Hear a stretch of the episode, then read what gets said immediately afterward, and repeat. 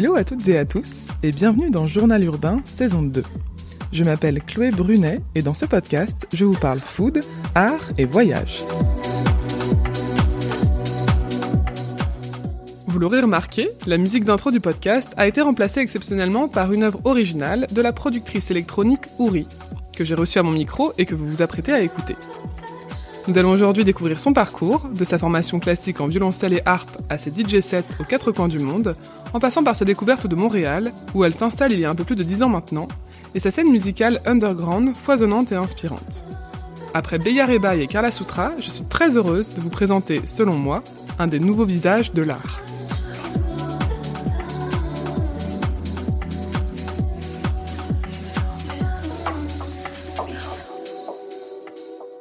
Salut Uri Salut Chloé Et salut chers auditeurs et auditrices et bienvenue sur Journal Urbain. Alors on va parler pendant un petit moment de musique électronique. Euh, tu es d'origine franco-guyanaise, tu as grandi à côté de Paris où tu débutes la musique et plusieurs instruments, Mhm. jusqu'au jour où tu décides de t'envoler pour un nouveau pays, le Canada, afin de t'émanciper et débuter ta carrière de productrice. Aujourd'hui, tu as sorti plusieurs EP et albums, réalisé un paquet de collaborations avec d'autres musiciens. Tu joues dans des festivals et des salles renommées dans le monde entier. Mais pour bien comprendre dans quel univers tu évolues, est-ce que tu peux nous planter le décor et nous parler de la scène musicale à Montréal? Qu'est-ce qui la rend si spéciale? Euh, Moi, quand je suis arrivée à Montréal en 2009, j'ai découvert une scène euh, underground vraiment genre incroyable, tellement euh, diverse et tellement, je sais pas. Il y avait des sons que j'avais jamais entendus dans des endroits les plus bizarres du monde, et donc du coup, euh, je sais pas. Ça a été un- une nouvelle salle de jeu. Il y avait euh, toutes les soirées queer auxquelles euh, j'ai participé en tant que DJ, mais au début j'y allais juste pour assister. C'était les soirées les plus euh, wild que j'avais jamais vues. Moi je venais de Paris où j'avais même pas l'âge de sortir encore. Donc c'est ça. J'ai découvert la musique électronique un peu à Montréal, dans les clubs et dans les soirées underground. Et c'est ça qui m'a vraiment euh, donné envie de, de faire de la musique en fait. Et est-ce que quand t'es arrivé, il y avait des artistes euh, qui vraiment définissaient la scène musicale à Montréal, que ce soit mais musique électronique ou pas? Enfin, en fait, c'était quoi les artistes phares à ce moment-là? Euh, je sais pas. Je me souviens les débuts de Kaytranada quand il faisait des, des DJ sets où il présentait ses beats. Il y avait les loop sessions ou un truc comme ça où tous les producteurs allaient et montraient genre leur euh, leur leur création. Et je me souviens au tout début Kaytranada quand il, il montrait ces trucs, c'était incroyable. Ça faisait vibrer tout le bâtiment. Sinon, il y avait les soirées Booty Bakery aussi, qui étaient menées par euh, Phil Sparks, Odile et Victor, avec qui j'ai un groupe d'ailleurs. Et euh, eux, ils faisaient venir des artistes, mais aussi c'était, enfin, c'est des DJ incroyables ces trois personnes-là. Donc euh, ouais, c'est ça. Ils faisaient des mix, euh, des, je sais pas, des sons que j'avais vraiment jamais entendus et c'est ça. C'est un peu le milieu entre l'Europe et les États-Unis aussi, musicalement parlant. Donc ça, c'était super intéressant de constater ça. Et là aujourd'hui, qu'est-ce que tu écoutes au quotidien? Est-ce qu'il y a des artistes qui te quittent, qui ne quittent pas tes playlists? Euh, bah, il y a juste les anciens qui ne quittent pas ma playlist, genre Alice Coltrane ou Jimi Hendrix aussi. Je suis vraiment fan, mais sinon j'écoute beaucoup de musique ambiante. J'aime beaucoup Anna Roxanne que j'ai vue à Londres dernièrement et j'ai trouvé ça vraiment magnifique. Euh, je suis fan de tous mes amis et collaborateurs, franchement. Euh, euh, Victor, Odile, Elena, Anthony, Shivanji, Mindbath, Forever, tous ces gens-là, toute la scène Montréal. Ouais. Trop bien. Et est-ce que tu peux nous parler un peu plus de ton rapport à la musique Comment comment t'es tombé dans ce dans cette passion Quelle formation musicale tu as? De quel instrument Ouais. tu joues? Ben, j'ai commencé toute petite, en fait. euh, ma mère m'avait mis dans des cours de piano quand j'avais 5 ans. Et ensuite, j'ai commencé la harpe. Et ensuite, j'ai fait du violoncelle. Et, euh, et c'est le violoncelle qui est resté vraiment euh, le plus longtemps avec moi. Et quand je suis partie à Montréal, j'ai décidé d'arrêter le, le classique. J'en pouvais plus du conservatoire et de la, de la restriction au niveau de l'expression que le conservatoire demandait. Je, trouvais que ça faisait pas de sens avec la musique en tant que concept. Donc euh, j'ai arrêté de jouer et ensuite j'ai commencé à produire un peu en arrivant à Montréal. J'ai vu euh, il y avait plein de producteurs qui commençaient leur carrière et tout et ça m'impressionnait. Je voulais faire partie de, de ce monde-là quoi. je voyais que c'était possible de créer des trucs que personne n'avait jamais entendus et pas de répéter une tradition euh, infiniment. Donc euh, je me suis acheté, enfin j'ai craqué Ableton. Maintenant je l'achète et c'est un logiciel de, de création euh, musicale. Et je me suis acheté des instruments et là j'ai commencé à vraiment euh, je me je m'enfermais dans ma chambre, j'ai arrêté de sortir. Les premières années quand j'étais à Montréal, je sortais beaucoup. Et à un moment donné, je me suis acheté euh, enfin oui, j'ai craqué Ableton et j'ai vraiment je suis restée chez moi à, à créer, à jammer avec des gens et tout. Et ça consiste en quoi ce logiciel? Ben c'est de la production, tu peux créer des rythmes, tu peux créer des mélodies, tu peux faire des arrangements, tu peux même faire des DJ sets, genre mixer des chansons préexistantes. Tu peux enregistrer ta voix, tu peux tu peux tout faire quoi. Tu peux tout arranger avec plein d'effets, plein de plein de modifications. Donc c'est c'est hyper euh, comment dire? C'est le logiciel je pense où tu as le plus de liberté pour créer, enregistrer, performer et c'est euh, ça vraiment qui t'a mis un pied dans, dans la composition musicale euh, hors classique et genre où tu t'as créé ta propre patte. Euh. Ouais, exactement. Puis je me souviens au début, je faisais des trucs hyper ambiants et doux et féminins et tout. Et à un moment donné, je sais pas pourquoi, j'en avais marre en fait que quand je montrais ma musique aux gens ou quand je parlais du fait que je faisais de la musique, les gens me disaient mais t'es chanteuse Ben non, je suis pas chanteuse. En fait, je fais des je fais des compos, je fais des beats et et pour pour me montrer que je pouvais le faire et que j'étais vraiment euh, quelque chose de, de clair, je me suis dit que j'allais juste produire en fait. Donc euh, je jouais pas de violoncelle, je mettais à peine des petits sons de harpe dans mes trucs. Euh. C'était que de la musique électronique. Que de la musique électronique. Fait sur le logiciel. Ouais, avec aucune parole, même si j'utilisais ma voix, je voulais que vraiment qu'il y ait aucune ambiguïté sur le fait que j'étais vraiment une productrice, que j'étais pas une chanteuse et que je pouvais aussi prendre en charge quelque chose musicalement. Ok. Donc je suis restée quand même longtemps à faire ça.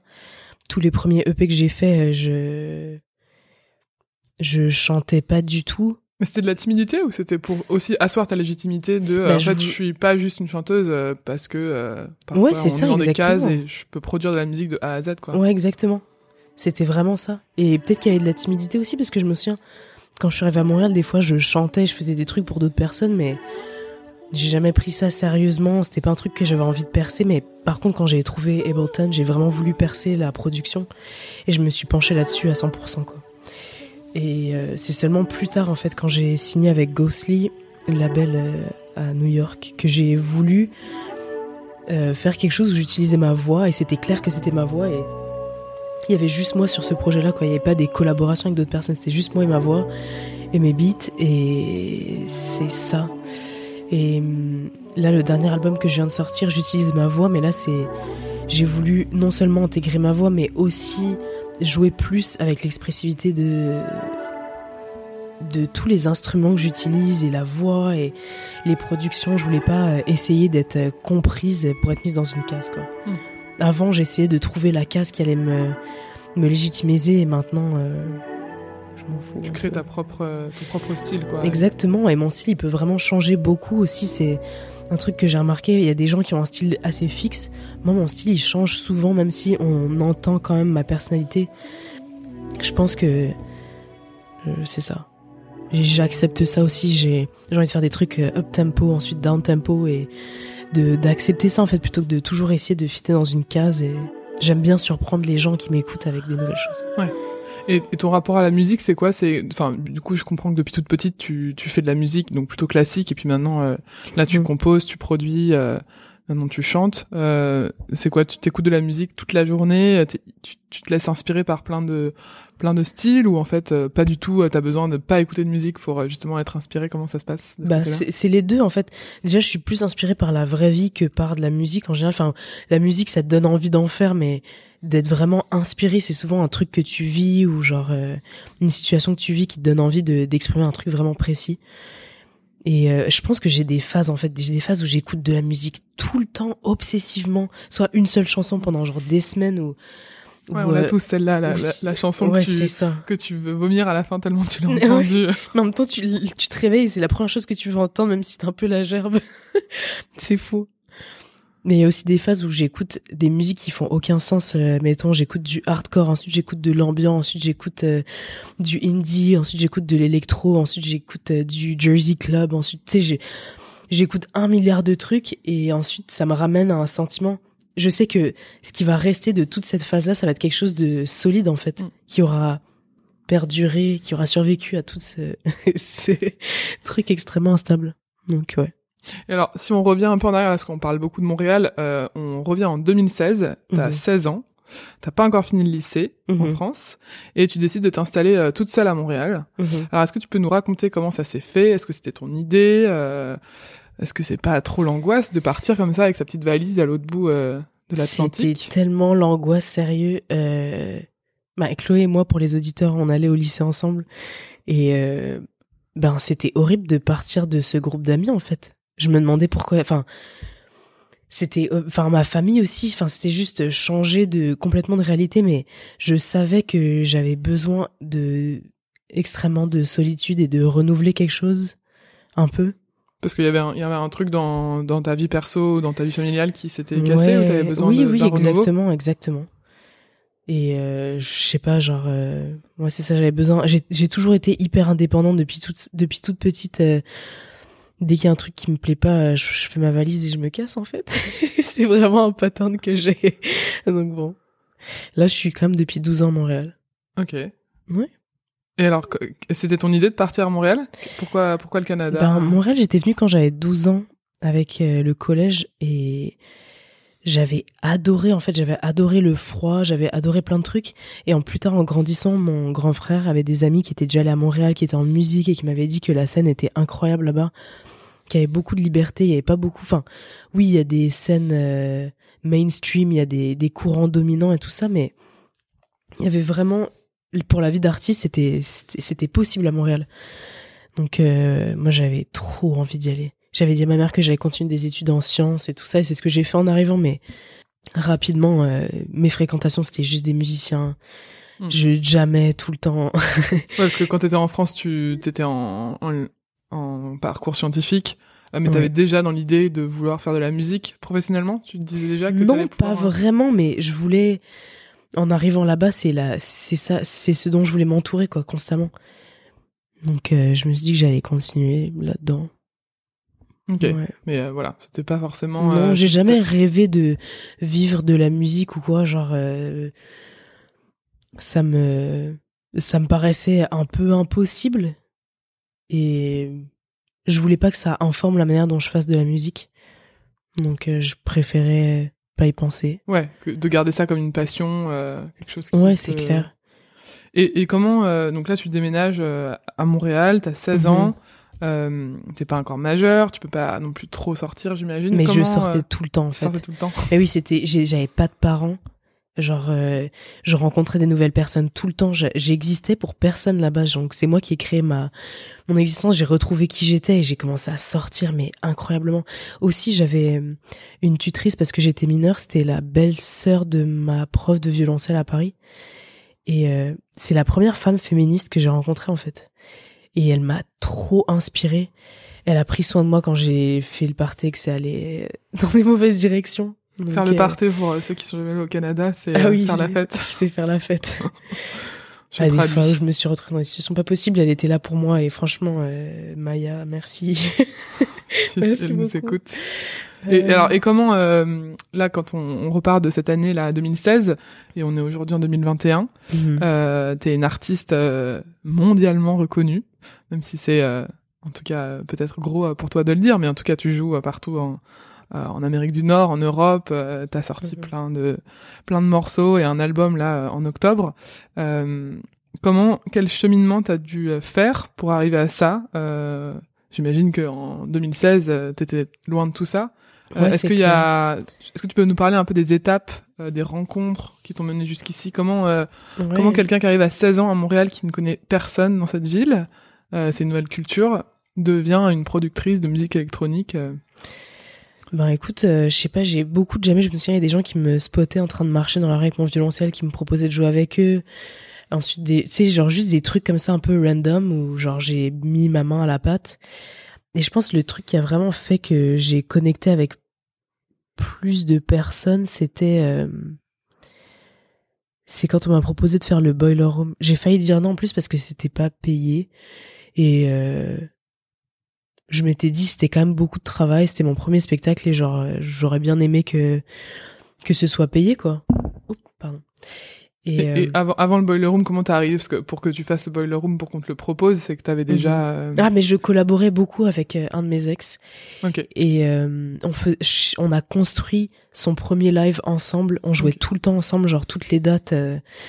On jouait tout le temps ensemble, donc euh, j'ai euh, je Ouais, l'ai c'est lui soutenu qui t'a mis un peu euh, le pas dans dans un monde potentiellement professionnel, quoi? Ben moi je l'ai accompagné beaucoup, je l'ai soutenu, genre euh, on travaillait son projet ensemble et euh, on a je me je me demande, je pense à un moment donné j'ai décidé de sortir mon propre projet toute seule. Ah oui, ok, ok, je me souviens. Donc c'est ça, j'ai j'ai j'ai fait mon premier EP. Je me suis dit, je vais, moi aussi- moi aussi je vais faire mon premier EP. Ma grand-mère m'avait donné un petit peu de sous et je me suis dit, je vais faire un clip Trop bien. je vais faire mon premier clip, tu vois. Et là, j'ai. D'ailleurs, c'est trop drôle parce que mon copain en ce moment, Derek, c'est lui qui a filmé mon premier clip, mais enfin. Quelques années en arrière. Ouais, ouais. c'est ça. Et euh, Donc là, t'as fait ton premier son. j'ai fait mon qui premier s'appelait comment clip, euh, Surreal. Ok. Et là, j'ai demandé à un DJ que j'adorais, qui travaille dans un magazine, euh, Project Pablo, euh, qui euh, qui a bien voulu en fait me trouver une première pour mon clip sur Noisy. Et là, ça a quand même vraiment bien marché en fait ce clip-là. Et donc j'ai continué à faire de la musique et j'ai fait un projet puis j'étais je l'ai sorti sur un label à Montréal qui s'appelle Bon Sound. Et ensuite, je pense qu'il y a un label ben Ghostly qui qui ont entendu un peu ce que je faisais, ils m'ont proposé de de peut-être travailler ensemble. Et entre-temps, j'avais il y a quelqu'un qui m'a proposé de de faire le Boiler Room. En fait, c'était pour les 10 ans de Music is My Sanctuary, une entreprise montréalaise de musique. Et euh, il voulait montrer des nouveaux talents, tu vois. Il voulait un peu de la diversité de sons et tout ça, et il m'a proposé de le faire. Et c'était où, du coup, à ce, ce boiler room? C'était à Montréal, au Centre Phi, Ok. Un endroit où j'ai joué quand même euh, beaucoup, que j'adore. Donc là, t'avais déjà sorti un premier son, un premier EP, t'avais déjà un sorti un deuxième. clip. Et Un ouais, et un deuxième, deuxième, euh, un deuxième euh, album, enfin un long EP. Et, Donc là, ils t'ont repéré et ils t'ont proposé un- ta première scène, en fait. Ouais, exactement. Ok. Et C'était le premier refuser. spectacle que j'ai failli refuser, ouais. Parce que j'avais trop d'ego. Et ça, c'est le boiler room qu'on peut voir sur YouTube. Ouais, C'est ça. hein. exactement. Où je pense qu'on peut voir aussi que je, je suis sur le point de me pisser dessus parce que Ah j'étais non, on voit pas du tout. Ah mais j'étais tellement stressée, je me sentais c'est la première fois que je me sentais comme un insecte en train de se faire disséquer quoi, tellement fragile, tu peux te faire écraser. Enfin bref, c'était horrible mais en même temps c'était génial parce que quand ça s'est fini, j'ai senti que j'avais accompli quelque chose, j'avais réussi à faire 30 minutes de moi devant des gens et musicalement et c'était du coup, toute- la soirée, c'était des genre des nouvelles personnes de la scène euh, électro euh, montréalaise qui s'enchaînaient. Ouais, exact. Et là, tu jouais à quelle heure, par exemple? Bah, C'était super tôt, c'était à 20h je pense. Ah oui, ok. Donc les gens sont pas encore chauds. euh. Bah si, parce que c'est Boiler Room, les gens ils se pointent et ils sont extrêmement chauds. Ah hein. Les gens ils étaient juste devant moi puis ils bougeaient déjà et tout. Moi j'étais genre dieu comment je vais faire? Ça me stressait tellement. Et là, du coup, tu jouais ta- tes propres sons? Ah ouais c'était juste mes sons. J'ai vraiment c'était une performance live. J'ai amené mes synthétiseurs. J'ai invité Forever et Mindbath à venir chanter sur des chansons. Il y a même mon ex cri à la fin qui euh, qui est venu faire une track qu'on avait faite ensemble. Ok.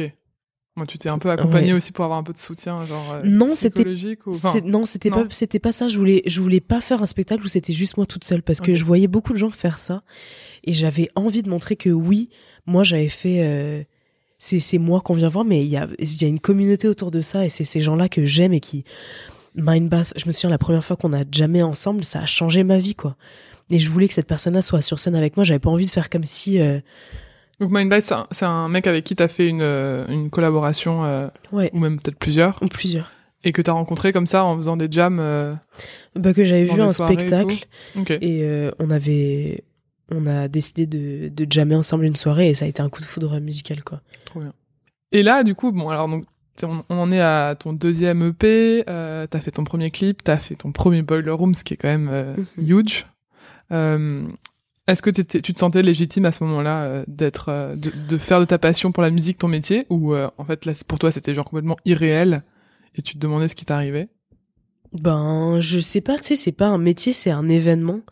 C'est un événement, c'est c'est le chemin que tu traces avec les années, tu te rends compte en fait de ce que t'as fait. Mais à ce moment-là, j'étais. Toi, tu, tu faisais juste ton petit bonhomme de chemin chaque jour qui passe, ben ouais. nouveau projet quoi. Ouais. Exactement. Et juste après, j'ai fait Red Bull Music Academy où j'ai rencontré plein de musiciens incroyables. C'était trois jours, mais pareil, ça a changé ma vie aussi. Je me suis rendu compte que il y avait tellement de diversité. On était tous légitimes et on était tous des petits bourgeons, genre à cette époque. Et enfin, faut. Parce que ça faut en consistait en quoi ça, la Red Bull Academy? En fait, euh, c'est, on était dans un studio, c'était au Centre Phi encore. Euh, on avait des conférences, il y avait Boy Wanda, c'est qui a produit Work de Rihanna et Drake. Genre, euh, il y avait euh, Beverly Glenn Copeland qui est venu faire une conférence aussi et Umfang, incroyable DJ euh, de New York. Enfin bref. Donc on avait des conférences, il y avait le festival Red Bull, donc il y avait des shows tous les soirs qu'on allait voir toute la cohorte. Et on avait accès au studio et on pouvait jamais écrire des trucs tout le temps en fait. Ok, du Donc coup, genre créer un, un groupe euh, qui se connaît pas encore, mais Ouais. qui va créer des choses ensemble. Donc ça c'était c'était exceptionnel. Et du coup, à, ce- moment-là, tu te disais, euh, tu te disais quand même que tu t'étais à ta place. Enfin, t'avais pas ce syndrome de l'imposteur qu'on peut avoir au Bah tout si, j'avais quand- complètement le syndrome de l'imposteur tout le temps en fait, euh, depuis toujours. Et tu, tu l'as encore aujourd'hui? Bah des fois oui, mais là maintenant je commence à me rendre compte que c'est juste un frein et que ça m'empêche de profiter du moment présent, donc euh, je le fous à la porte ce Ouais. sentiment. Est-ce qu'il y a un, il y a un moyen, enfin, tu vois, un conseil que tu peux donner à quelqu'un euh, qui se lance euh, dans sa passion, dans la musique ou autre, euh, euh, et qui euh, du coup genre se dit que c'est pas possible de gagner sa vie avec ça, de, de tu vois, transformer ta passion en au-delà d'un métier, d'un vraiment d'un Mhm. quotidien. Euh, Est-ce qu'il y a quelque chose dans ta tête aussi, un moment où t'as switché et tu t'es dit non mais je suis en fait je suis vraiment légitime, euh, je suis reconnu sur la scène musicale? Ben non, il n'y a pas de moment où ça s'est passé, c'est juste au fur et à mesure, j'avais toujours des contrats et des trucs qui rentraient, je me rendais compte que j'étais capable de faire les choses qu'on me demandait ou de faire des trucs qui surprenaient les gens. Euh, des fois, il y a des trucs que j'ai fait que je regarde et j'aime plus. Il y a toujours des choses, tu vois, qu'on n'aime pas, il y a des choses qu'on aime.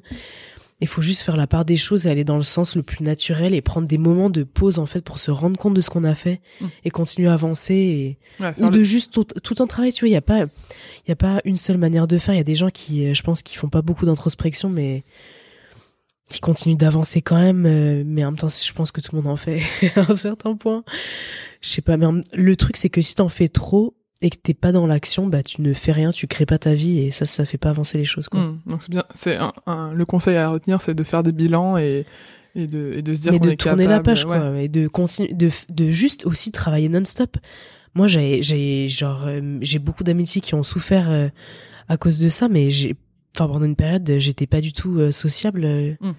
tu tu travailles quoi tu fais ce que t'as à faire et ensuite tu le présentes aux gens et tu vois si ça vaut la peine et tout enfin faut quand même avoir une discipline tu peux pas je sais pas même si c'est pas une discipline euh, militaire faut juste travailler tout le temps faire de la recherche et faut pas se forcer hein, c'est naturel mais je pense que faut Ouais, ça, ça demande des heures quand même de, euh, de travail euh, où tu dois Constant. être avec toi-même pour. euh, Mais il faut y penser tout le temps aussi. C'est un projet. Tu sais, des gens qui montent des projets, c'est DJ, d'autres c'est genre artiste, d'autres c'est juste musique, enfin pas juste, mais musicien ou producteur. Et il faut que tu sois conscient de ce que ce que t'es en train de faire et que tu fasses tout ce qu'il faut faire pour bien réussir ce que t'es en train de faire. Et alors justement là, on parle un peu de composition sans avoir encore euh, mis ce mot dessus. Mais est-ce que tu peux nous parler de ta première compo euh, Mhm. ou en tout cas la première chose que tu as partagée à d'autres personnes, que ce soit euh, pendant une soirée, un apéro ou en ligne ou à les deux? Est-ce que euh, tu vois comment ça a commencé? Est-ce que c'était avec des remixes ou est-ce qu'en fait t'as fait direct un truc euh, euh, de zéro euh, de ta patte? Ben la première fois que j'ai fait un un beat, je pense que je l'avais montré à mes potes Louis Mathieu que t'avais vu. C'était un truc un peu ambiant, genre euh, soft. euh. Ensuite, j'ai fait un truc un peu plus euh, un tout petit peu plus percussif puis j'étais tellement pourri avec les percussions que je me suis dit bah je vais juste faire des percussions et là j'ai fait ensuite j'ai fait surreal puis j'ai essayé de travailler un peu plus mettre des voix et ça c'est vraiment le premier truc que j'ai partagé qui est sorti euh, tout seul quoi. C'était c'était pas euh, je me suis pas dit je vais faire un truc dans ce style là tu vois. J'ai juste fait ça puis Ouais, t'as, fait un son qui est qui Ouais. était propre à toi, propre à toi et tu l'as Ouais, tu l'as ça. publié sur euh, genre sur SoundCloud à l'époque et, ouais exact avec le clip. Et et du coup ça la, la première composition la surreal ça a tout de suite euh, enfin le public l'a tout de suite accroché t'as direct eu des retours et bah tout quand ou- même ouais, Ouais. c'est celle qui a le mieux marché je pense du premier EP que j'avais fait puis celle dont on me parle encore des fois tu vois et euh, ouais c'était cool c'est la première tu sais j'ai fait ma première sortie indépendante vraiment Ensuite, celle d'après, j'étais plus avec des labels, ce qui était très cool. Franchement, ça m'a appris plein de choses. Je me suis rendu compte que c'est ça. On en parlait tout à l'heure, mais il y a la musique et il y a l'industrie de la musique et c'est deux choses complètement différentes qu'il faut pas mélanger, quoi. Mm.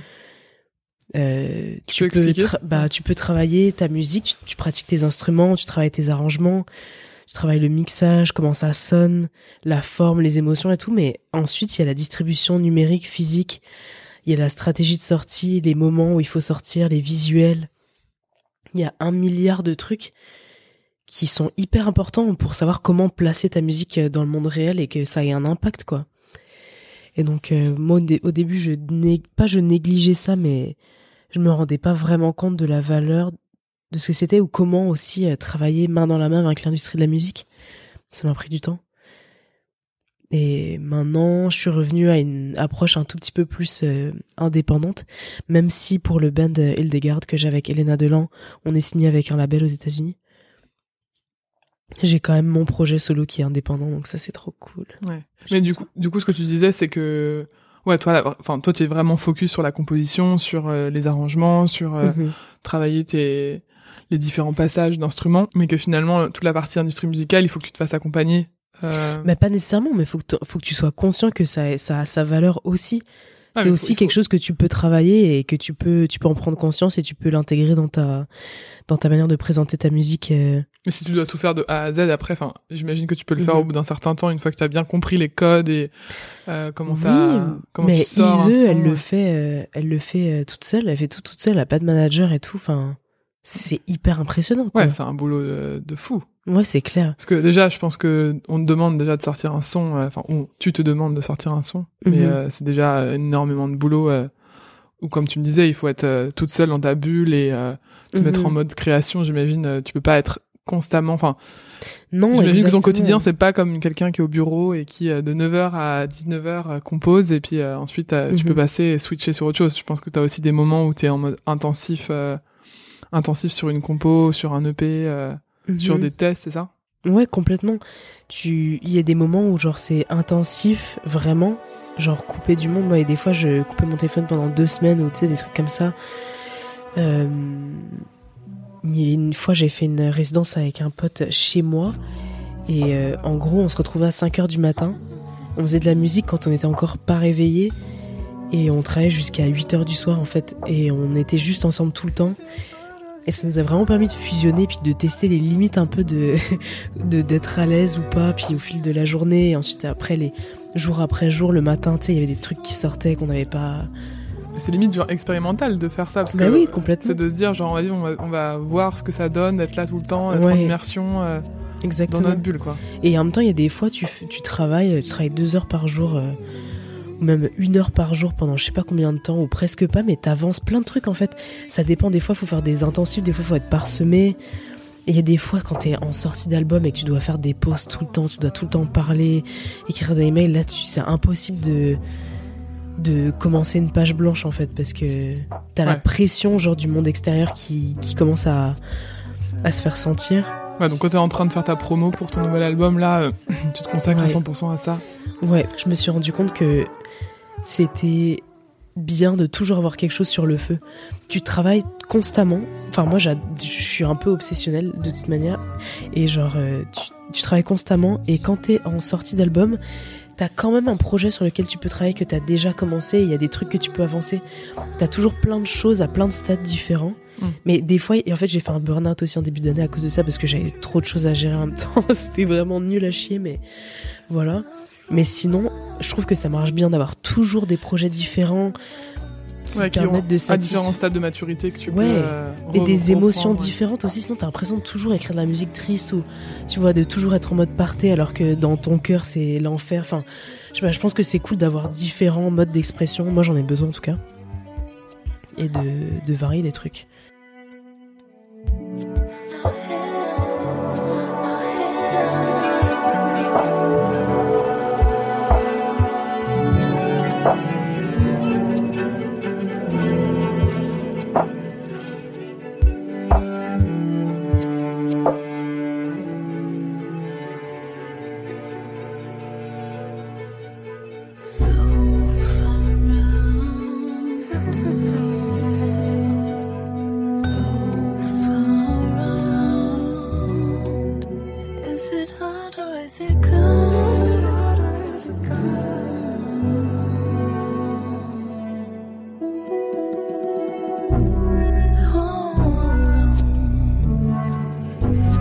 Yeah.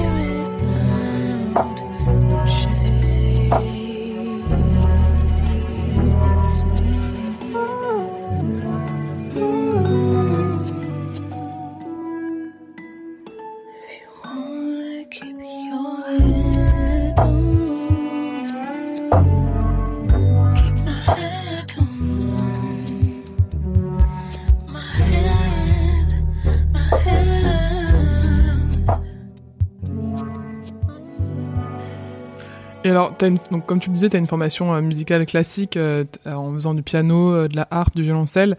Mhm. maintenant, tu es quand même productrice de musique électronique, même s'il y a beaucoup d'influences de musique classique. Est-ce que tu peux nous expliquer comment ça s'est fait ce switch? Alors, si on peut parler de Mhm. switch, mais entre vraiment l'univers du classique et à l'électronique, est-ce que il y a des ponts entre ces deux, uni- ces deux univers? Comment tu t'en sers? Ben, les ponts dont je me sers entre la musique électronique et la musique classique, c'est euh, les techniques de composition. Genre, euh, les motifs, comment... Des fois, quand, on a des... quand j'ai des problèmes de, de composition, tu vois, je pense au classique et à tout ce que j'ai appris en classique et ça m'aide à sortir d'une solution tout de suite. tu, Euh, tu penses à quelque chose en particulier ou euh? ben pff, des, des structures tu vois des structures euh... mettons il y a une mélodie que j'aime mais il y a une partie qui fait pas de sens ben là je vais genre l'inverser. Ou je vais l'étirer ou genre tu sais des, tru- des trucs euh, de juste euh, c'est de la sculpture en fait. Et en musique classique il y a beaucoup de termes de sculpture sonore. Que ce soit classique classique ou classique euh, électroacoustique il y a vraiment une terminologie qui permet de conceptualiser des trucs. Et quand t'es en mode musique électronique, enfin moi quand je suis en mode musique électronique, je suis plus intuitive et je, je me laisse complètement aller. Et ensuite, si jamais je trouve qu'il y a un feeling qui marche pas, bah je peux sortir de ça, observer, utiliser genre euh, bah, des espèces de petites techniques pour genre euh, changer un tout petit peu l'échelle de certaines choses. Et ensuite, ça fait du sens et je peux passer à autre chose. Mettons. Et quand tu quand étais juste en formation classique, est-ce que tu avais déjà un peu ce je sais pas comment dire ce mindset euh, expérimental ou du coup genre parce que le classique c'est quand même très euh, tu fais une Mhm. partie enfin tu tu joues une partition même il y a, y a quand même pas trop d'impro. Euh, Ouais, c'est clair. Bah, moi, euh, j'adorais jouer, mettons, avec le tempo, par exemple. J'adorais, mettons, s'il y avait une, une pièce de bac qui devait être euh, rapide, bah, moi, j'aimais bien la jouer lente, genre, ou voir, tu sais, comment ça sonnait, genre, jouer un tout petit peu avec le tempo. Euh, aussi, je voulais exprimer, j'aimais pas nécessairement les indications, genre, d'expressivité. ouais. Puis d'ailleurs, en musique classique, avant, il n'y avait pas de toutes les indications, tu vois, c'est plus tard que c'est venu. Et euh, je pense qu'au début, la musique classique était, il y avait une plus grande part d'improvisation, et là, c'est devenu vraiment fermé. Et moi, avec le violoncelle, je sentais que je pouvais exprimer quelque chose d'autre, et j'avais envie de le faire. Ma prof me disait non, ça me rendait ouf. Donc, je me suis, j'ai j'ai su que j'avais vraiment besoin d'expressivité. Euh... J'avais pas envie qu'on me dise comment m'exprimer sur mon violoncelle, quoi. Ça faisait aucun sens. Donc, euh, du coup, en musique électronique, j'ai pu faire ça j'ai pu créer des mouvements et étirer des trucs et les raccourcir et les jouer avec tout comme je voulais quoi il y avait personne qui pouvait me dire euh, non ici ça doit être fortissimo tu vois Ouais. genre euh, Mais la, musique électronique c'était quelque chose qui était déjà dans ton univers euh, quand là t'étais euh, au lycée avant que tu partes à Montréal ou c'est quelque Ouais. chose que t'as découvert euh, non non non non j'écoutais énormément de musique électronique mon, mon frère m'en avait montré beaucoup puis j'écoutais toute la pop genre euh, toute la pop qui était- c'était des productions électroniques euh, donc euh, j'ai mon oreille était formée par ça mais en arrivant à, à, à Montréal j'ai commencé à écouter plus des trucs expérimentaux. Je me souviens j'ai écouté tellement de Aphex Twin Hmm. Aphex Twin. Euh, j'écoutais beaucoup de, de trucs plus dark genre euh, comment il s'appelle déjà? James Holden. J'écoutais beaucoup de James Holden. Ce genre de choses là c'est de l'électro un peu plus dark genre.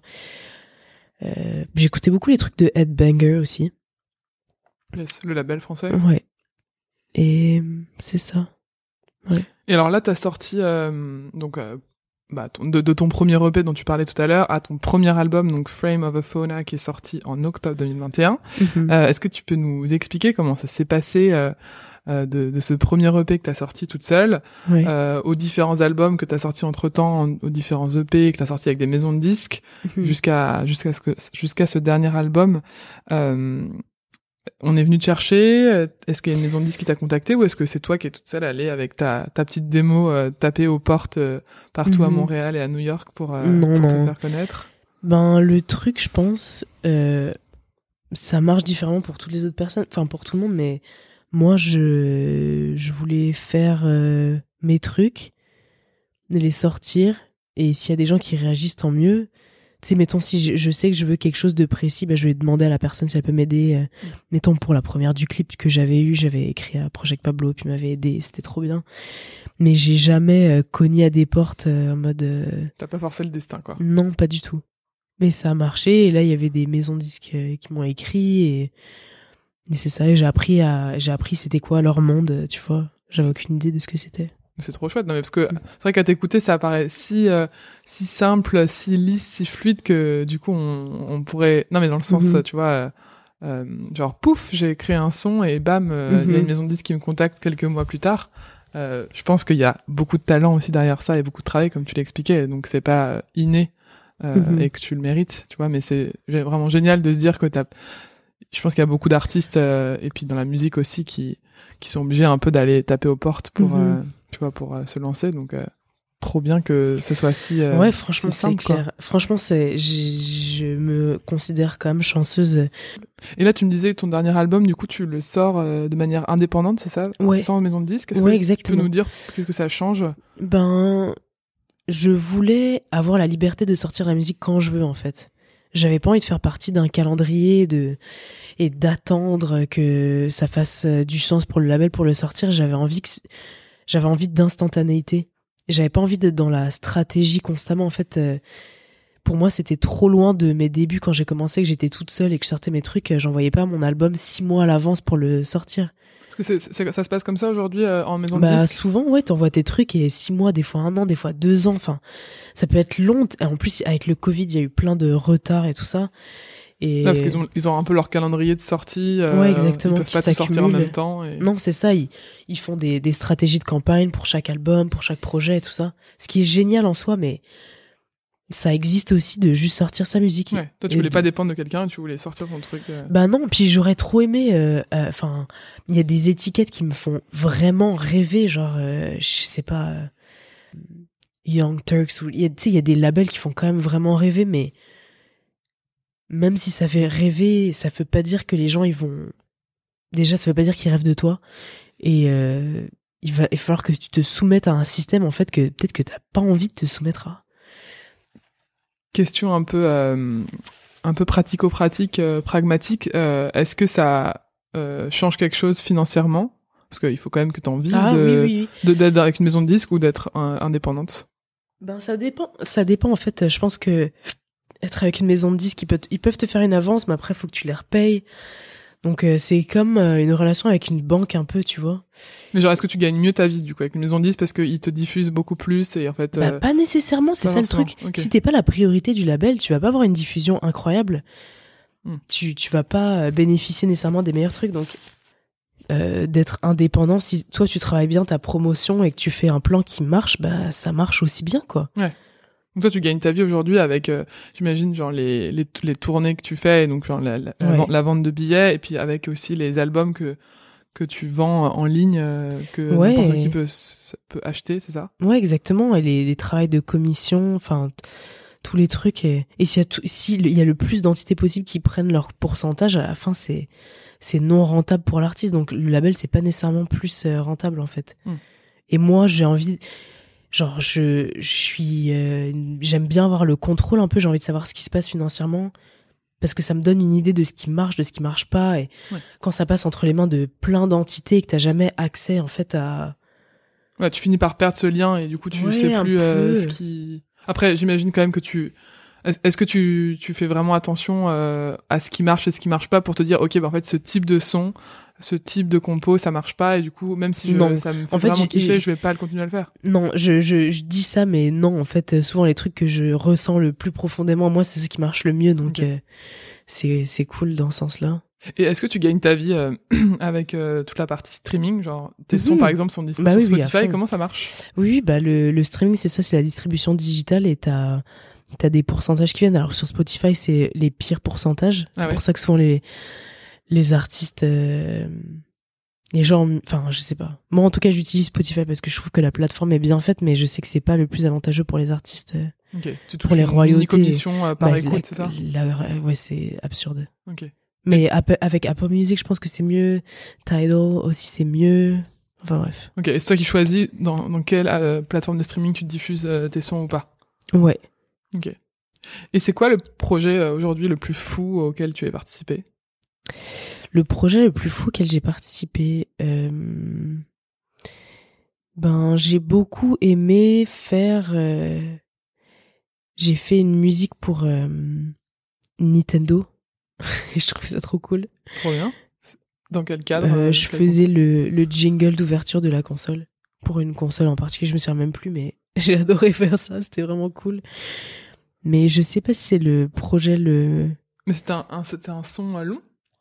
Bah, je sais pas, pas. c'était un truc genre. euh, un 5 secondes. C'est Ah ouais. c'est pas le truc le plus cool. Franchement, Red Bull, c'était, je pense, le truc le plus cool, mais Nintendo, ça me faisait rire parce que j'ai tellement joué aux jeux vidéo avec mes cousins et je trouvais ça un peu, je m'attends, je savais pas que j'allais faire un truc comme ça un jour. Mais sinon, j'avais fait un truc aussi pour MoMA. Genre une, une commission de 15 minutes, euh, une composition que j'avais faite pour euh, aller du MoMA au MoMA PS1. Genre, il lançait un magazine et c'était, euh, c'est un espèce de tram pour les, les piétons qui, qui font le trajet. Entre les, les deux établissements Ouais, exactement. à New York. Ouais. Ok. Ça, je trouvais ça cool. Et dans aussi. quel contexte les gens ils l'écoutaient ce morceau? Ben, c'était le lancement du magazine, donc il, il disait, genre, euh, il parlait de, des expositions, ils invitaient les gens à aller au MoMA PS1 et ils ont diffusé la track euh, que j'ai faite pour euh, encourager les gens à faire ça sur leur plateforme. Enfin bref. Quand, quand t'as un brief comme ça là de de d'un- d'une marque, enfin d'un musée, tu- comment tu démarres? Parce que du coup là, t'as- est-ce que t'avais genre des, des consignes un peu? Il faut que ça ait Non, c'est ça, euh, genre un truc super dark, c'est un truc super joyeux, pas du tout? J'avais aucune consigne, donc c'était moi qui décidais qu'est-ce que je voulais faire. C'était 15 minutes, la seule consigne. Et c'est la première fois que j'ai fait quelque chose de ambiant, vraiment sans percussion. Ouais. Ok. Et donc c'était genre, il y avait que ton morceau qui était diffusé dans ce tram euh, pour faire euh, Ouais, MoMA, MoMA PS1. Ouais. il me semble. Un truc comme ça. Génial. Ouais, c'était cool. Et est-ce qu'il y a un, un, un, un fail euh, monstrueux euh, que tu voudrais nous partager Genre, je sais pas, un, un son une fois que t'as que t'as mis et qui a pas du tout pris auprès du public ou euh, quelque chose qui a pas du tout Oh fonctionné mon qui- dieu. J'avais fait un show en Autriche et j'ai fait un set et c'était pas c'était pas la meilleure soirée pour moi. Il y avait des gens qui venaient de jouer du dubstep et là c'était à moi de jouer. Ça faisait pas vraiment de sens que je joue. Et euh, Est-ce que pour les gens qui n'y connaissent absolument rien en musique électronique, tu peux juste Ouais. expliquer euh, la différence entre euh, peut-être ton Ben, style et euh, genre le dubstep pour que Moi, ça mon style de musique, même si des fois il y a des moments plus dark, c'est quand même genre éthéré, soft, il y a des percussions, il y a de la voix, mais tu sais, c'est, c'est quand même... Il y a un côté langoureux, sensuel, des fois énergétique et genre expérimental. Et le dubstep, c'est genre... je sais pas, c'est de la énorme bass music, genre c'est quand même violent comme musique, quoi. Ok. Ouais, Et toi, je pense que après et la moi guerre, après quoi. ça en mode féminin, fluide et tout. Et il y a une meuf qui m'a crié dessus pendant le show quoi. J'avais envie de la gifler, c'était horrible. Ah, genre elle a dit qu'est-ce que tu fais là genre, Ouais. euh, Un truc comme ça. en allemand. Ouais, exactement, en allemand. En plus Mais, le- allemand. mais je parle allemand donc j'ai compris et ça m'a saoulé. Oh merde. Ça, c'était la seule fois que c'était arrivé vraiment d'avoir une mauvaise, euh, Ouais, mauvaise vibe clair. avec le public. Mais tu sais, des fois il y a des publics qui sont divisés. Je, mais en même temps, je me dis que c'est cool. J'aime des fois ça parce que je me dis, il y a des gens qui aiment vraiment ça, puis il y en a d'autres pour qui ça, je sais pas, ça résonne moins, ça rend le truc euh, juste réel en fait. Ouais. Toi, toi, ça te plaît de dire que dans une salle, il y a, y a plein de gens qui sont à fond, qui dansent, et d'autres qui sont genre interloqués par ce que tu fais? Ouais. Tu je préfères, tu ça préfères ça qu'une, Ah non, que ben- des fans en furie? Ben non, j'adore des fans en furie, c'est ça le mieux, mais s'il y a des gens qui sont interloqués, j'avais, enfin, je sais pas, ça, c'est cool de les, de sentir une résistance, ça fait partie de l'expérience humaine, genre, on plaît pas à tout le monde, mais, genre, ça donne envie, genre, de les mater, ça donne envie de faire un truc qui va quand même leur plaire, tu vois, Ouais, je sais tu vas genre pour toi, c'est un peu un challenge. Tu vas quand même par tous les moyens essayer de de les de les prendre avec toi dans ton univers et de faire en sorte qu'ils passent un moment. Ou en fait, tu vas dire En fait- bah pff, si tu t'accroches pas, c'est pas grave, je fais avec quoi. Ben ouais, tu fais avec, puis faut que tu sois encore plus ancré et que tu euh, ressentes encore plus ce que tu fais pour les autres qui aiment ça. Et ça te rend plus fort en fait sur le moment quand il y a des gens qui t'aiment et qui t'aiment pas en même temps. T'es genre, Genre j'existe, genre j'existe pour de vrai, sérieux, genre je suis pas je suis pas une fraude, je suis pas un truc que tout le monde aime mais s'en fout au fond, tu vois, genre je suis quelque chose que les gens ils comprennent ou qu'ils comprennent pas et ça les ça Ouais. leur fait quelque chose. Ouais, t'as vraiment envie, enfin toi t'as vraiment à cœur de, genre tu crées un truc qui est, qui est vraiment propre à toi, Uri, euh, Mhm. c'est ta patte et du coup on, on aime ou on, enfin on adore ou on déteste Mhm. presque et, exact. et du coup si tu sais que les gens ils, ils t'aiment c'est parce que vraiment ils sont à fond dans ce style musical. quoi. Ouais, je pense que c'est ça. Ok.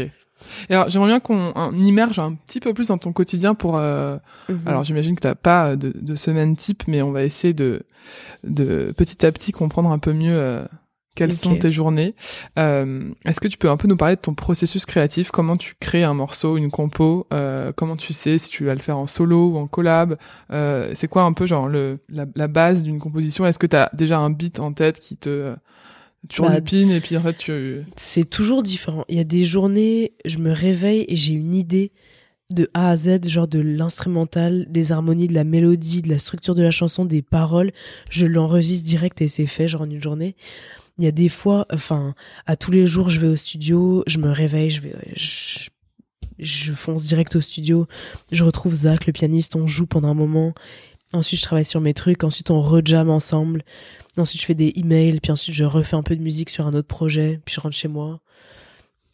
Il y a des fois, je, quand j'avais fait mon album, je m'étais enfermée euh, pendant trois semaines à Londres et ensuite pendant trois semaines à Berlin où je, je parlais à personne. Je faisais juste de la musique tout le temps.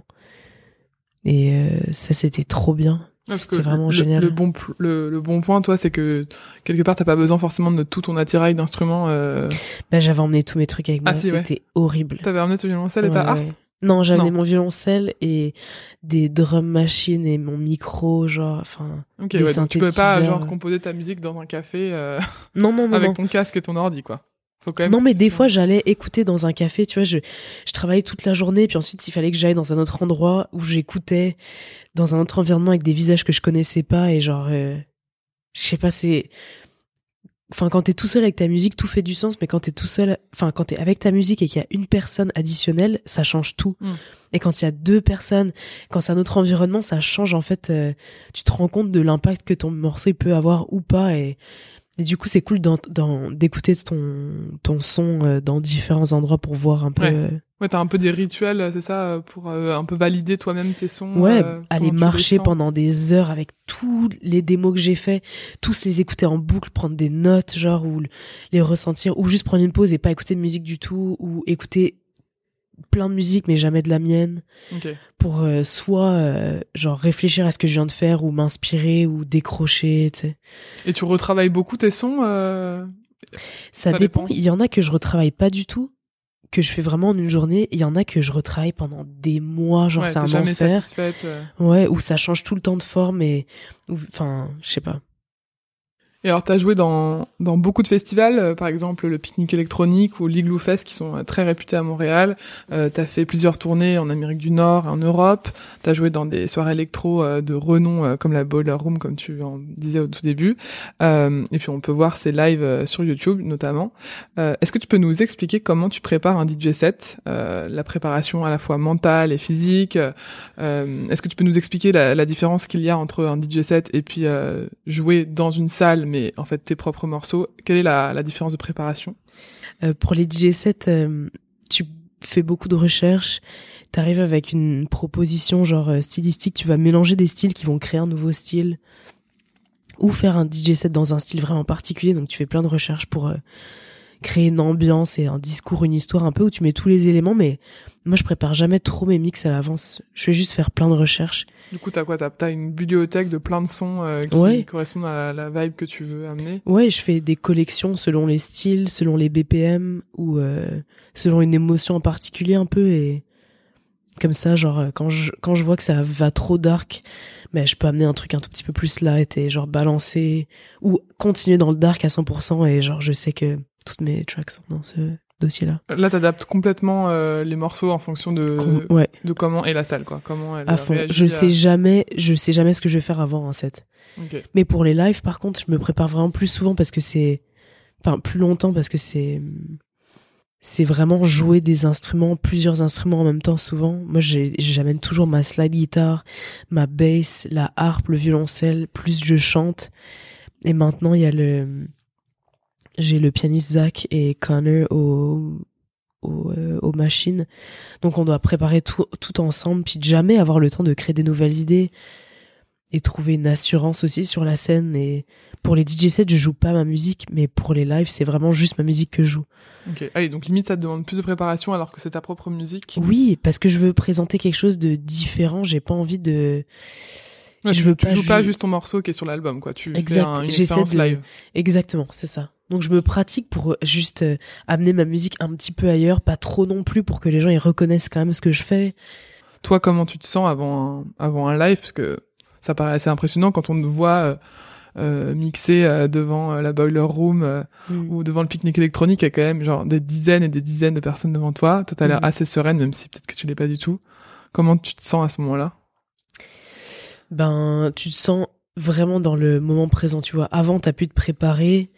Dans, dans le futur, on regrette euh, ce qu'il y a dans le passé, mais quand t'es vraiment en train de jouer, en fait, tu ne peux pas échapper. T'es sur la scène, t'es devant tout le monde. Genre, tu peux pas faire commande Z. Mm. Donc, euh, Et t'es stressé, toi, ou t'es assez zen? ben, je suis souvent hyper stressée juste avant. Mais quand j'arrive là, ça, je, de- c'est, c'est, un- c'est une espèce de méditation. En fait, tu deviens tellement connecté avec le moment présent que, je sais pas, c'est hyper énergisant. Ouais, toi, t'es vraiment ton élément, quoi. Tu... Non, pas du Non. tout. C'est comme un énorme challenge. Je pense que j'avais vu une étude qui disait que les gens, ils avaient plus peur d'être sur la scène que de mourir. Et je pense que c'est vrai. On n'a pas envie que les gens voient notre intimité, mais en même temps, c'est un truc tellement puissant qui qui permet de rassembler les gens. En fait, la musique, c'est ça. Donc, euh, il faut l'assumer, et il faut aller sur la scène, et il faut se forcer à à l'assumer et ensuite à- enfin moi, au début c'était juste de le faire maintenant c'est de le faire et d'apprécier genre de m'éclater sur la scène quoi Après, oui, parce que là, tu dis, euh, c'est- plongé dans l'intimité, parce que j'imagine que oui, comme tu dis, euh, euh, tes compositions, c'est hyper lié à ta vie personnelle, euh, comme t'en parlais au début. mais, Mais- la musique juste c'est tu sais c'est enfin tu fais de la musique que tu peux faire parce que c'est ce que tu ressens Hmm, totalement. et donc du coup faut que tu assumes que c'est ça qui sort de toi c'est ça que les gens vont entendre et s'ils kiffent pas ben faut pas que tu le prennes personnel mais c'est quand quand même, relié à ta Et après, personne. tu pourrais, tu vois, très bien dire, enfin, il y a des artistes peut-être qui font jamais de live parce qu'ils font de la musique dans leur chambre et puis après ils le diffusent parce que comme ça Ouais. ils peuvent gagner leur vie, mais ils font pas de live. Toi, est-ce, qu'est-ce que ça t'apporte de faire des lives? Est-ce qu'il y a vraiment, un, genre, c'est un- une autre brique euh, dans dans ton équilibre musical? Je trouve que ça me ça me force à m'assumer et à vraiment vivre dans la réalité.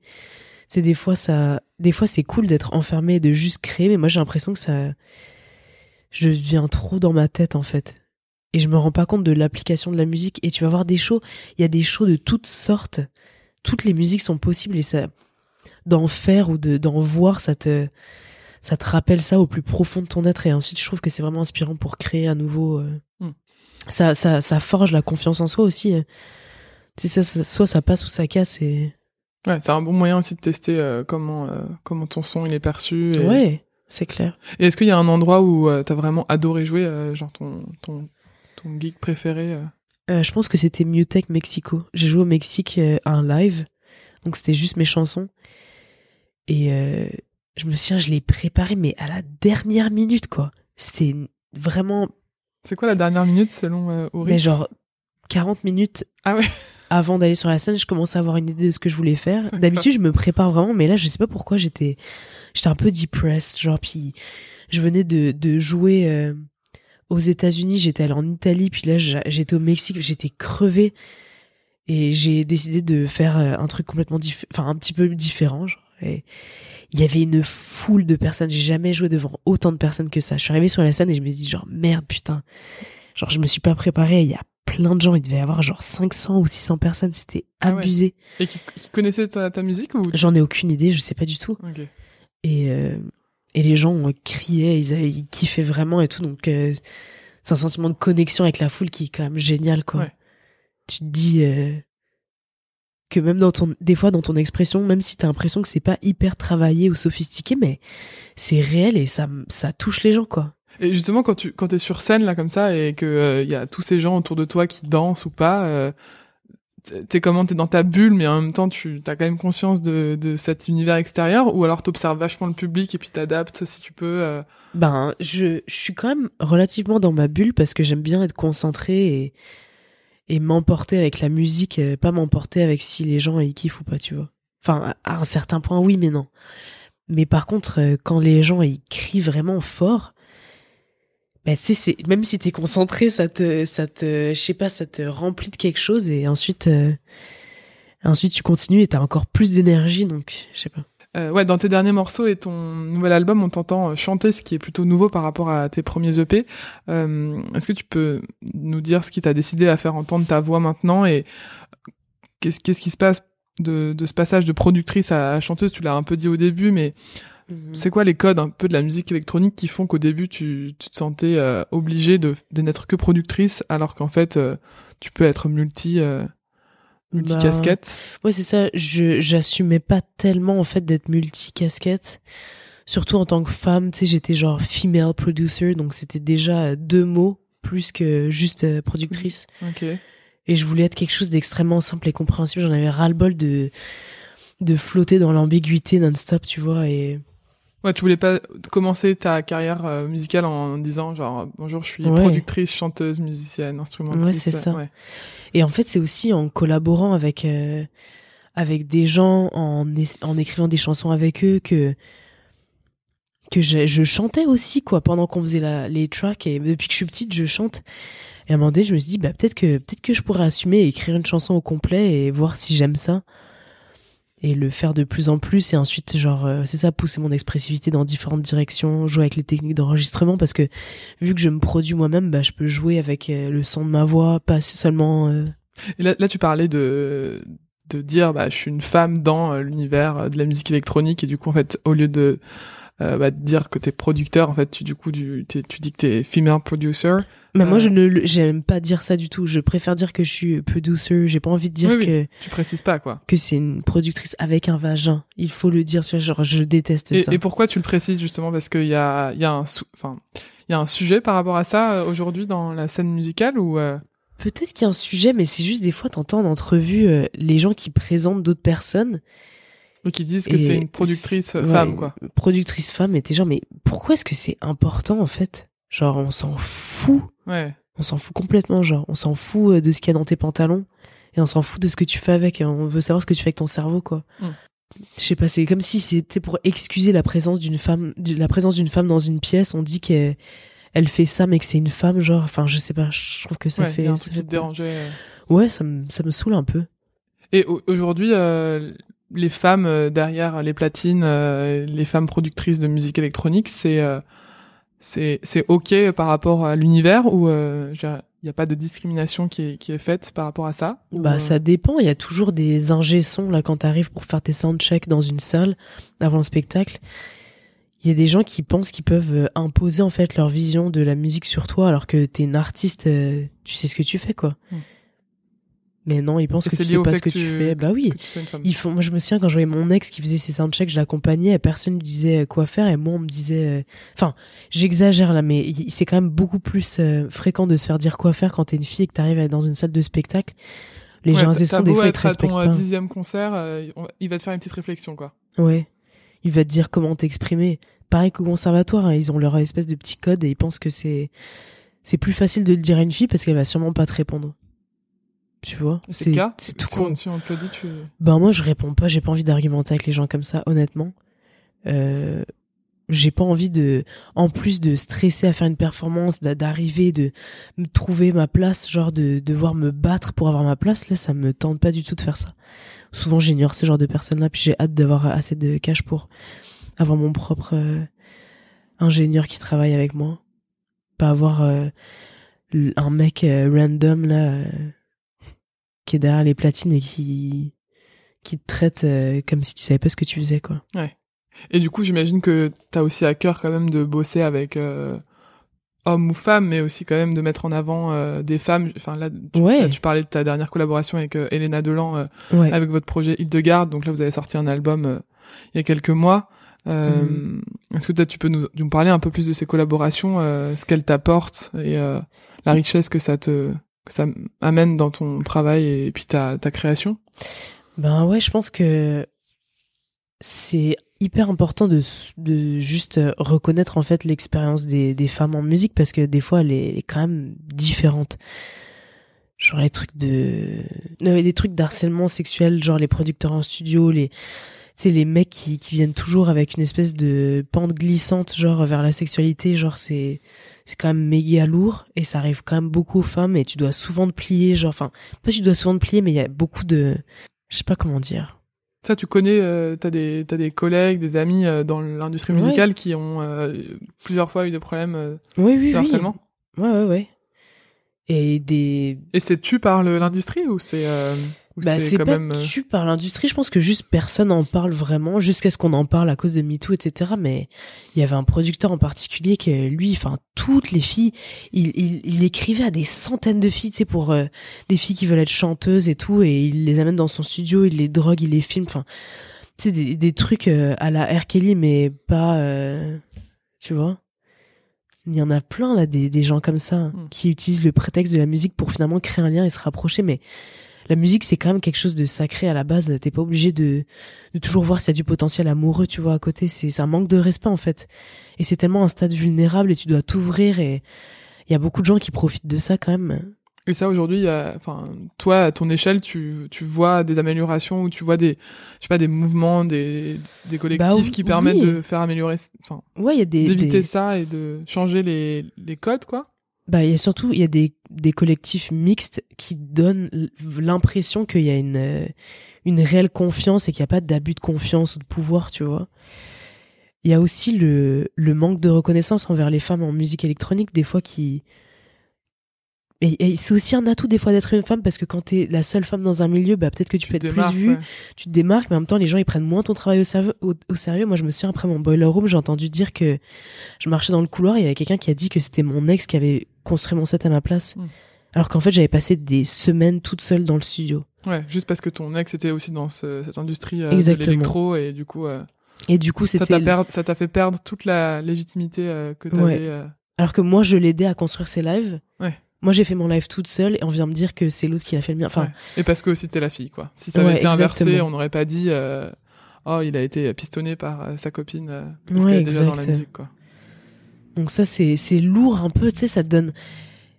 Et ça fait que des fois, t'as une approche un peu biaisée par rapport à la musique, t'as envie de te prouver alors que tu pourrais juste t'exprimer normalement et Mm. ça, ça serait la musique parfaite. Et moi, il y, y a une période dans ma vie où j'ai l'impression d'avoir un peu trop essayé de prouver quelque chose de vraiment énergique, de vraiment masculin, de... Mm. Tu vois Et maintenant, je reviens à... Ouais, en plus de simplicité où en fait tu fais ce qui est. Ouais, où j'amène la, la complexité là où j'ai vraiment envie de l'amener et j'essaie pas de... J'essaie pas de montrer aux gens que j'en vaux vraiment la peine. Je suis... euh, Tu vois Et euh, est-ce qu'il y a quelque chose que t'as pas encore fait là dans ta carrière?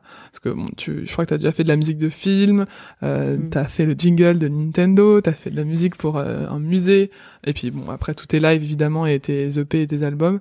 Euh, Est-ce qu'il y a quelque chose t'as pas, que, t'as- que tu n'as pas encore fait et qui t'attire vraiment énormément et, et là t'as envie de Euh. jeter une bouteille à la mer à qui nous entend Mais je pense que mon rêve, ce serait de faire la musique d'un film, mais genre un film genre de deux heures. Genre et je un fais, Ridley Scott. euh, ouais, un truc énorme où je peux vraiment explorer le côté orchestral et aussi des moments plus euh, minimalistes. Ouais, tu, te- tu te sentirais euh, les épaules et la capacité de faire euh, Ouais, euh, de la composition presque qui n'aurait rien à voir avec euh, ouais, ta patte quoi genre. Exactement. Ah. J'aimerais trop ça. J'aimerais trop, mettons, dans quelques années, euh, aller en studio pendant que je suis en train de composer la. Elle était en studio? Ouais, ouais, pendant que je fais genre la, la bande-annonce du, du prochain Marvel, genre, ou je sais pas, un truc comme ça. J'aimerais trop ça. Eh ben, vas-y, on, on lance, on lance l'appel. J'espère que le boomerang reviendra euh, dans quelques années et qu'on fera un deuxième épisode de podcast pour, euh, pour en parler du nouveau Marvel Mais c'est ça. composé par Uri. Je dis Marvel. euh, Ouais, ouais. Je prendrais aussi euh, Tarantino. Ok, ok. je rigole. On va appeler Quentin et. Ouais, s'il vous plaît. Alors, on va finir euh, cette interview par les questions signatures de Journal Urbain qui me permettent de cerner davantage mon invité et de la découvrir via ses goûts en matière de food, d'art et de voyage, qui sont les thématiques du podcast. Alors, est-ce que tu pourrais nous partager ton adresse culinaire préférée? Euh, je pense l'île flottante à Montréal. C'est un restaurant incroyablement délicieux, végétarien et euh, mais c'est pas du tout décevant en fait. C'est très c'est tellement surprenant et raffiné, mais c'est pas juste surprenant et expérimental quoi. C'est profondément délicieux et euh, ouais. Et c'est dans quel euh, coin à Montréal? C'est dans le Myland. Ok. Ouais, c'est vraiment incroyable. Et est-ce qu'il y a un lieu culturel euh, où tu adores aller? Ben j'aime bien les raves improbables. J'aime bien aller dans un rave genre de de musique que je connais pas du tout, me retrouver dans une soirée punk, genre dans une ville que je connais pas. Mais j'aime aussi beaucoup euh, j'aime bien les musées, j'aime bien les musées à Los Angeles, à Londres. Et tu peux nous, nous donner là deux trois noms euh, précis Euh, qui viennent en tête La galerie euh, Serpentine à Londres que j'aime bien. Je suis pas la meilleure pour ce genre de choses. et, pour, et pour les raves, comment on fait pour aller euh, et Est-ce qu'il y a des lieux ou est-ce que c'est tout le temps des endroits différents? Bah, c'est toujours à des endroits différents. Genre, euh, j'aime bien les endroits qui sont pas nécessairement euh, super curated avec une belle déco, mais quand t'arrives, t'as un peu peur et finalement, la soirée est incroyable et il y a vraiment un sentiment d'unité avec euh, toute la communauté qui est là. Et ça, je trouve, c'est le meilleur moment de culture, quoi. Et ça, il y a, est-ce qu'il y a des collectifs ou des labels qu'il faut suivre, euh, que ce- qu'on soit en Europe ou euh, Ah, mais là, en ça fait Amérique longtemps avec euh, avec le Covid. avec le Covid, c'est un petit peu mort. Il faudra suivre euh, Faudra tes suivre. aventures sur Insta pour que tu puisses nous dire euh, la prochaine rave euh, à. Montréal. Trop bien. Et alors, quel voyageur es-tu? Euh, Pour toi, c'est quoi un voyage idéal et la prochaine destination à explorer? Euh, quel type de voyageur je suis? Je suis, euh, je suis quand même solitaire, mais j'aime bien explorer à deux sinon.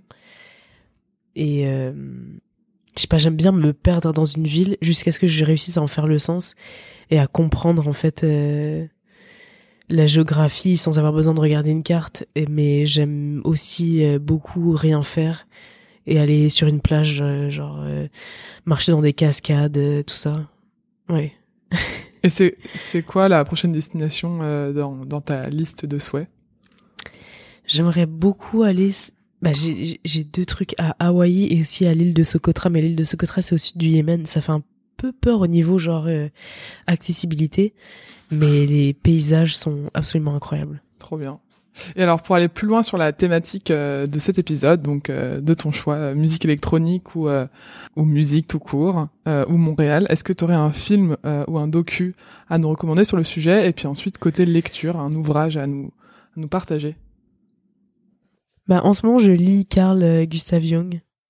C'est pas un livre sur euh, Montréal ni sur la musique, mais c'est vraiment Ça n'a rien à voir, c'est ça? Ça n'a rien à voir, mais c'est euh, c'est un des trucs qui m'inspire le plus en ce moment. La psychanalyse, euh, la psychologie, c'est un des sujets que j'aime le plus. Et c'est quoi le nom du Euh, l'ouvrage c'est ma vie, ma vie, mes pensées, un truc comme ça. Il parle de vraiment genre tous ses rêves et ses analyses. Donc c'est super. Et sinon, en termes de film, franchement, euh, en termes de film, j'ai pas un film sur Montréal, mais le dernier film qui m'avait vraiment marqué, c'était Queen and Slim. J'ai vraiment, vraiment, vraiment aimé la DOP et aussi la, le jeu des acteurs. Franchement, c'est, rare que on ait des nouveaux, euh, des nouvelles histoires en fait qui soient racontées. J'ai l'impression qu'on nous recrache souvent le même, même synopsis. Mais là, c'est quoi le.